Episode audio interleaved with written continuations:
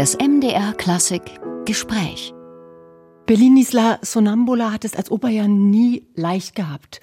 Vielen gilt gerade der Anfang ein bisschen naiv. Es spielt in so einer heilen Welt, die Handlung in einem idyllischen Schweizer Bergdorf. Dann ist es sicher auch nicht einfach, eine entsprechende Besetzung zu finden. Es ist sehr, sehr herausfordernd. Und Legenden wie John Sutherland, Maria Callas oder auch Edita Gubarova haben ja den Ton angegeben. Was hat Sie dennoch bei all diesen vermeintlichen Schwierigkeiten gereizt, diese Oper auszusuchen? Ja, die erste große Schwierigkeit ist natürlich die dramatische Richtung, die, die Geschichte, selbst neue Richtungen zu finden, Farben ohne die Musik zu stören. Aber es ist so, die erste 50 Minuten, fast die erste Stunde, den Chor und die Solistin sagen einfach, wie glücklich alle sind über Liebe, über dieses neues Paar. Und weiter geht es wirklich nichts passiert. Also, das war die erste große Schwierigkeit. Was mache ich in diesem Moment, wo es ist fast wie ein Konzert mit Verkleidung. Und die zweite Schwierigkeit, ich fand natürlich diese Opera wo die Glücklichkeit von Frauen heißt nur, wenn der Mann sagt, ja, ich kann dich heiraten. Auch wenn der Mann hat schon schreckliche Sachen gemacht. Wir haben die Möglichkeit, das zu modernisieren und in diesem Sinne ganz äh, deutlicher in eine Gesellschaft, die, die ist sehr konservativ, die ist streng und die hat eine Struktur, wo Männer sind erst und Frauen äh, dienen äh, die Männer. Und wo Amina äh, fühlt sich versucht, ein Teil von dieser Gesellschaft zu sein, aber schafft es nicht, weil sie hat in ihrer Natur etwas anderes, Freiheit, ein Kontakt mit ihrem Körper.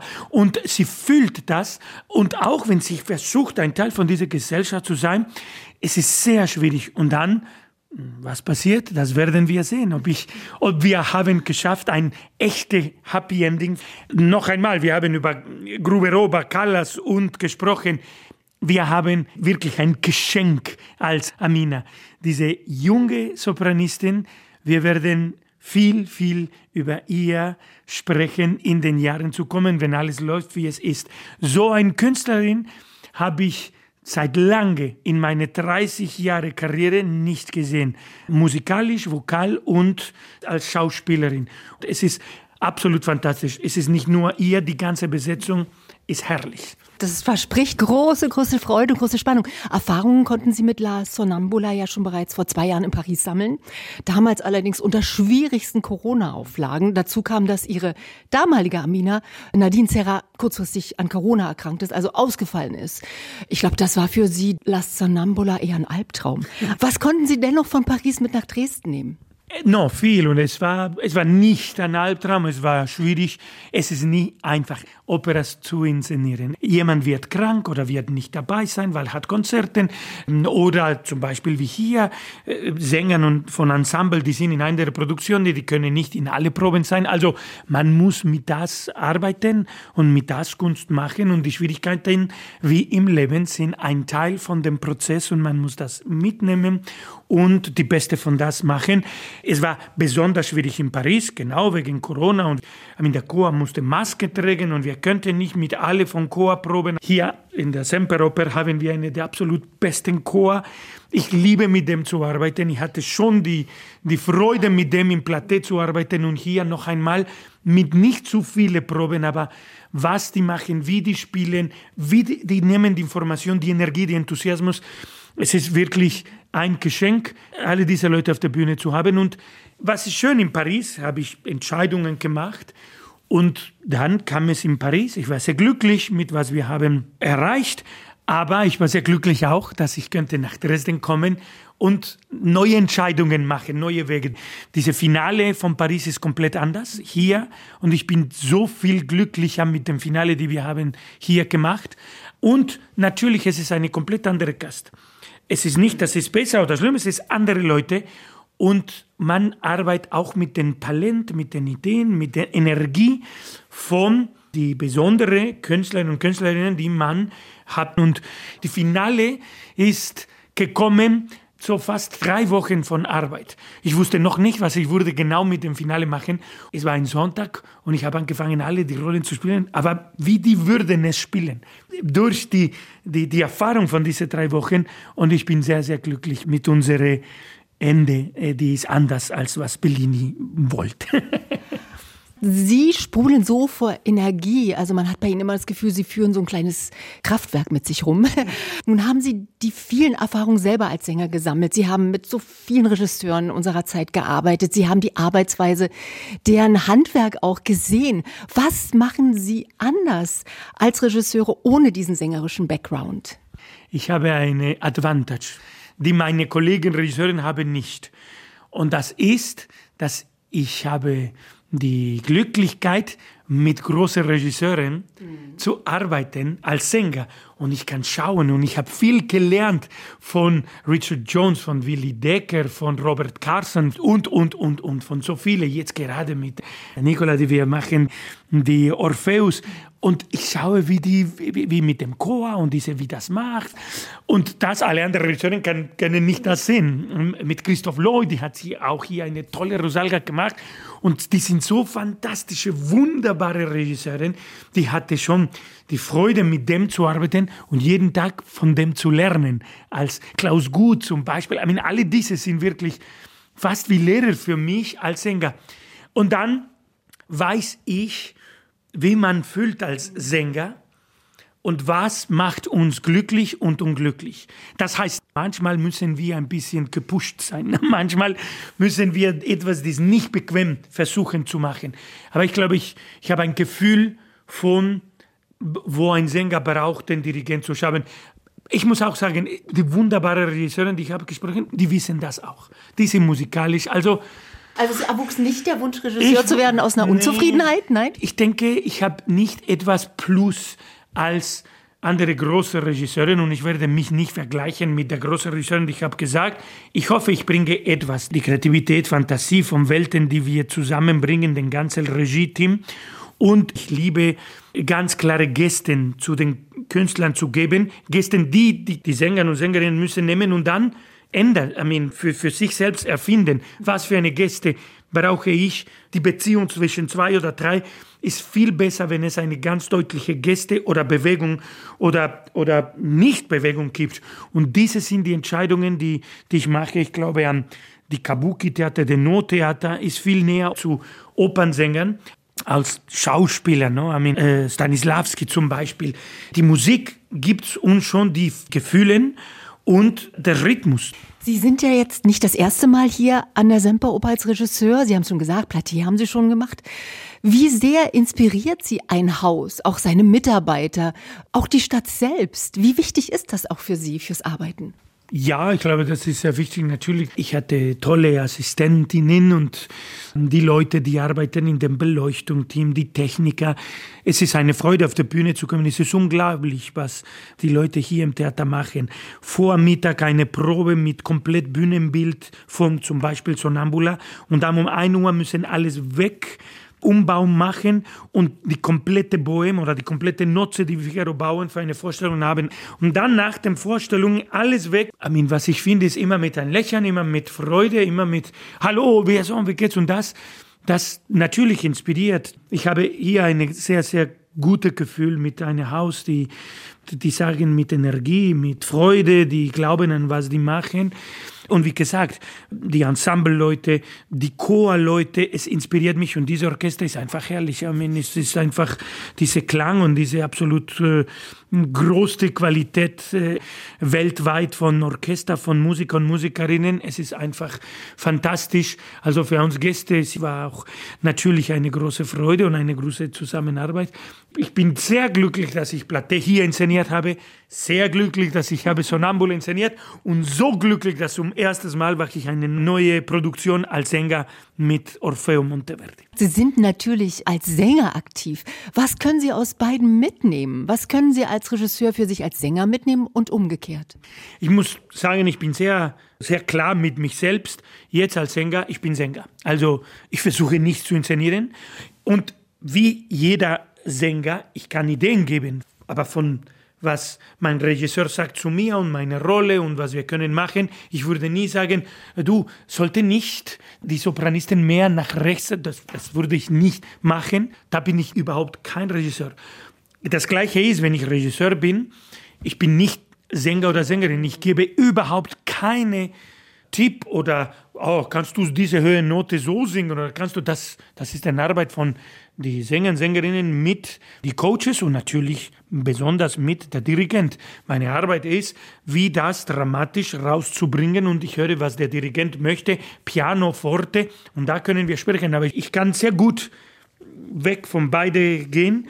Auch wenn ich Schriftsteller bin, dann bin allein in meiner Welt mit meinen Heften und ich schreibe und mit meinem Bier und die Idee kommen und äh, also Rollen zu spielen und ganz klar, diese Rolle zu spielen ist wichtig, um es gut zu spielen. Und wenn ich sage Rollen, die Rolle von Regisseur, die Rolle von Sänger, die Rolle von Schriftsteller, die Rolle von äh, Moderator äh, und, und dann die Rolle von, von Flaneur, einfach hier. Ich habe in Dresden lange, lange geläuft und gute Ideen gekriegt, aber einfach nur zu schauen und ich habe sehr schlechte Gefühl, um richtig in den Ort zu kommen. Also die Orientierung ist sehr schlimm. Ich kann sehr schnell verloren sein und ich liebe es, weil dann entdecke ich kleine Ecken, da wo ich bin, die ich würde vielleicht nie da kommen und da, oh, das ist schön oder das ist nicht schön und trotzdem es hat etwas und ich entdecke Graffitis oder ich entdecke Geschäfte oder ich entdecke natürlich Museen und hier in Dresden ist einfach herrlich rumzulaufen in beide, die Neustadt, die alte Stadt in der Brücke, neben dem Fluss. Sie wollten ursprünglich Priester werden. Dann haben Sie auch, glaube ich, als Lehrer gearbeitet. Also man steht vor beiden vor Publikum. Wenn man Sie jetzt so erlebt, ja doch, man kann sich's vorstellen. Also letztlich war es dann die große Bühne. Vor Publikum wollten Sie immer was machen. Ja, ich glaube, Lehrer und Priester, die waren einfach Wege, mit Leuten einen Dialog zu haben. Also die Kinder in einer Schule sind keine Publikum. Und die Verantwortung von einem Lehrer oder einer Lehrerin ist so groß und ist eine der wichtigsten Berufe, die es gibt. Und ich habe jetzt für fünf Jahre gemacht, aber trotzdem habe ich ein bisschen gespielt. Ich hatte Marionetten, ich hatte Puppen und ich habe Geschichte unterrichten und Musik und ich habe mit dem gespielt und es war alles sehr spielerisch und die müssen auch mitspielen und so weiter. Und dann, ich glaube auch, als ich dachte, ich würde Priester sein, was hat mir inspiriert, ist natürlich diese Rolle und die Kostüme, diese Spiritualität. Heute, ich glaube nicht an Gott, ich bin Atheist, ja, aber nicht ein Atheist, die ist gegen Religionen. Ich habe großen Respekt für alles, was die Leute glauben oder nicht glauben. Und ich bin eine sehr glückliche Atheist geworden. Wenn ein Gott, glaube ich an den Gott von Spinoza zum Beispiel. Aber in dieser Zeit, ich war sehr inspiriert zu der Figur von Jesus. Ich bin noch inspiriert von Jesus als Mensch, so wie von Konfuzius oder von Sokrates. Und ich wollte einfach wie ihm sein. Also es war nicht wie die Franziskaner, aber ich wollte natürlich arme sein und wirklich folgen, was Jesus machte. Und am Ende, was ich wollte, war diese Rolle gut zu spielen. Nicht von Jesus natürlich, aber von jemandem, die folgt Jesus. Dann habe ich natürlich gesehen zwei Sachen. Liebe, weil ich kannte schon meine heutige Frau, wir waren schon zusammen in dieser Zeit, als ich war so 19 und 20 und das war stärker als in diese Leben zu gehen. Und dann auch, um zum, meine Fragen über Religion, über Glauben oder nicht Glauben oder verschiedene Ritus, ich war nicht so sicher. Und dann am Ende zu entdecken, gerade spiele ich eine Rolle. Also, und das ist nicht eine Rolle zu spielen, das ist etwas zu leben und für die Leute zu geben, deine Leben für etwas, das du nicht siehst und glaubst, so dass du das Leben von anderen Menschen besser machst. Und so, du könntest das machen und sehr gut machen, aber es würde vielleicht irgendwann so eine große Krise geben. Es gibt immer eine große Krise, egal was wir machen. Aber letztlich ist es die große Bühne geworden, ja. Gott sei Dank. Wie kam es dazu? Ja. War das wirklich diese Geschichte, dass jemand sie gehört hat, wie sie gesungen haben zu Hause? Ja, das sind alle wirklich echte Geschichten, aber das war früher ja, ich sagte in der Dusche und jemand ist äh, gekommen mit unseren Nachbarn Abend zu essen und hat gehört meine Stimme und hat dann knock, knock, knock im Hause und hat gesagt, wer singt da? Meine Mutter hat gesagt, mein Sohn. Da war ich 14 Jahre alt und er war der Direktor von einer Akademie für Kunst, Singen und Tanzen in Mexiko und da bin ich da gegangen und habe ein bisschen Ballett studiert, Theater, Singen für zwei Jahre. Ja, dann bin ich raus von da. Aber Singen war immer dabei und dann später hat ein Bariton mir gehört im Schul, in einem von diesen Festivals von Schule. Ich habe Granada und Impossible Dream gesungen und er hat gesagt, du konntest Opera singen und ich wusste nicht, was Opera war.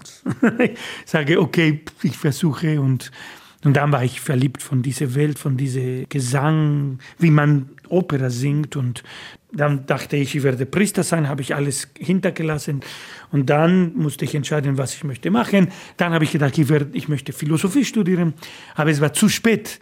Und ich habe gesagt, okay, ich muss sechs Monate warten. Was muss ich machen? Ah, ich werde zu Konservatorium gehen für sechs Monate und dann gehe ich Philosophie. Und dann war ich im Konservatorium und es war so schön im Konservatorium, nein, ich bleibe hier. Und dann die Karriere so hat wirklich angefangen. Rolando Biason, Sie haben so viele künstlerische Befähigungen. Sie haben es gerade gesagt, Sie inszenieren, Sie singen, Sie zeichnen, Sie moderieren und Sie sind Romanautor. Es liegt mittlerweile Ihr dritter Roman vor, Amadeus auf dem Fahrrad. Vermutlich schreiben Sie schon einen vierten. Ja, genau. Ich habe schon ist fast alles geschrieben. Ich schreibe es in kleine Hausarbeithäftchen mit einem Kugelschreiber. Und das ist, ich glaube, ich habe alles schon geschrieben. Und in dem Manuskript, im Computer, sind schon 60 Seiten geschrieben. Also es wird nicht ein langer Roman, aber ich freue mich. Es, es macht Spaß jetzt diese vierte. Ich musste eine kleine Pause, wenn ich inszeniere. Ich kann nur inszenieren. Trotzdem habe ich zwei Konzerte eine in Braunschweig gesungen mit Xavier de Mestre in dieser Zeit und eine in Ljubljana. Aber sonst ich muss nur inszenieren. Ich, wenn ich Regie mache, ich schlafe vier Stunden pro Nacht, weil ich denke immer, was könnte es anders sein. Da, da, da.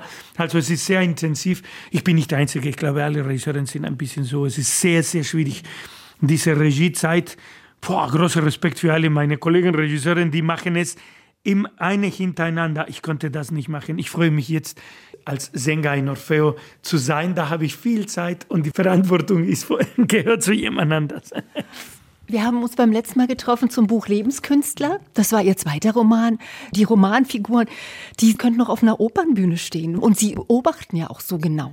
Da gibt es Szenen, wo Sie in der U-Bahn die Leute beobachten. Wo kommen Ihre Ideen her? Kommt auch vieles von der Opernbühne? No, von meinem Gehirn. ich glaube, von Literatur, seit ich zwölf Jahre alt, ich habe Bücher entdeckt. Erste Buch, Jack London, Call of the Wild. Und die zweite Buch, weil Cult of the Wild geht über einen Hund und ich wollte noch ein Buch lesen, aber die hatte noch ein Tier. Es geht über ein Tier. Und so bin ich zu dem Buchladen gegangen und ich suche welche. Ah, das, das muss über ein Tier sein. Und ich habe Steppenwolf von Hermann Hesse genommen. Es geht nicht über einen Wolf wirklich, aber ist eine meiner Lieblings. Ich habe das schon siebenmal gelesen. Und seit diesem Moment bin ich ein, ein Leser geworden. Ich lese heute ein Buch pro Woche.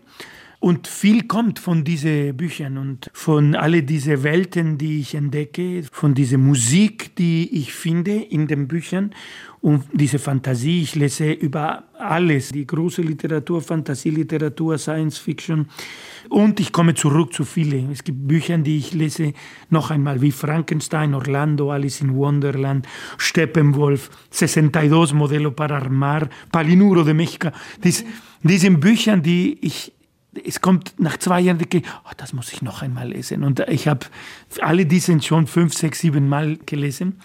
Und ich glaube, viel kommt von das und vom Leben. Ich mag in der U-Bahn zu sitzen und einfach zu schauen, was die Leute machen, ein bisschen die Konversationen zu hören, in eine Trattoria zu gehen oder in ein Restaurant. und ich sitze da und ich kann einen ganzen Nachmittag da sitzen und schreiben und hören und schauen, was die Leute machen, lachen, weinen. Und viel von Lebenskünstler, viel von Lebenskünstler passiert in La Cava de los Espejos, ist passiert, weil ich war viel in diese Plätze und ein Bier getrunken und gehört und gesehen und geschaut und dann habe ich meine Personen und diese wunderbare Menschen, die ich liebe, Elena Nitomo und Palinurus und Golondrina und Kalkas und Mopsus. Ich, ich schaute dem in diese Tisch und was würden die machen und was würde passieren, wenn die das machen. Alle meine Romane am Ende verlieren etwas 150 bis 200 Seiten von den Manuskripten. Das ist zu viel, zu viel. Ich habe so viele Geschichten vom Lebenskünstler, die sind nicht im Buch. Du kannst nicht ein Buch von 2000 Seiten schreiben und die Geschichte muss eine Linie haben, ja. Also, alles kommt von unserem Leben und von Augen ganz aufzumachen und neugierig zu bleiben und inspiriert zu sein von meinen Kolleginnen und Kollegen, von Regisseuren, die ich habe die Freude als Sänger zu arbeiten, von Sängern und Sängerinnen, die ich habe die Freude zu inszenieren oder als Kollege zusammen auf der Bühne zu treten, von Interviews, von jeder Moment ist, könnte die letzte Moment unseres Lebens und man muss es leben als die schönste, weil es ist die, die wir haben zu leben. Mhm. Sie sagen selber von sich, dass Sie so ein 24-Stunden-Performer sind. Ich komme nach Hause, haben Sie gesagt, und ich spiele im Grunde weiter meine Bühnenrollen. Und Sie haben vorhin am Anfang gesagt, dass Sie alles aus La Sonambula ja selber, um die Inspiration zu kriegen, nachgespielt haben. Ist das Leben für Ihren Mitmenschen, ist das Freude oder ist das manchmal auch anstrengend? Das Leben mit mir, das muss man meine Frau, meine Kinder, meine Freunde fragen. Aber ich glaube, die haben Spaß. Manchmal kann es schwierig sein, aber da, wie jeder von uns kann schwierig sein. Ich glaube nicht. Es passt. Und wenn ich sage, als ich Regisseur bin, bin 100 Prozent, wenn ich Zeit mit einem Freund äh, verbringe, Zeit mit meiner Frau, Zeit mit meinen Kindern, Zeit mit Familie, dann das ist die einzige, die ich mache. Dann bin ich da 100 Prozent. Und dann diese Rolle, die ich spiele, ist der Vater, der Mann, der Freund. Und ich sage es mit, mit großer äh, Wahrheit. Ne? Ich glaube, dass wir alle Rollen spielen, wer wir sind als Menschen. Auch wenn jemand denkt, nein, ich bin so immer 100 Prozent, ich weiß, wer ich bin, wie der Don Quixote sagte. Aber in Wirklichkeit, wir sind viel mehr. Wir sind 100 Personen. Und wir müssen einfach richtig diese 100 Personen gut kennen und gut in den Haupt von diesen Personen reinkommen. Wir sind der Spieler von diesen tausend Personen, die jeder von uns ist. So denke ich, und ich bin nicht der Einzige am Ende. Es gibt große Bücher und Philosophie über diese Vision vom, vom Leben und für mich ist ganz klar, dass es so ist. Außer das, ja, wenn ich allein bin, jetzt zum Beispiel nach einer Probe, ich spiele weiter meine Rollen, entweder als, wenn ich Orfeo spiele, ich komme und ich fange an, wie kann ich das besser machen, wie kann ich in diese Richtung gehen, wie kann ich diese gut erzählen, was der Regisseur hat mir gesagt.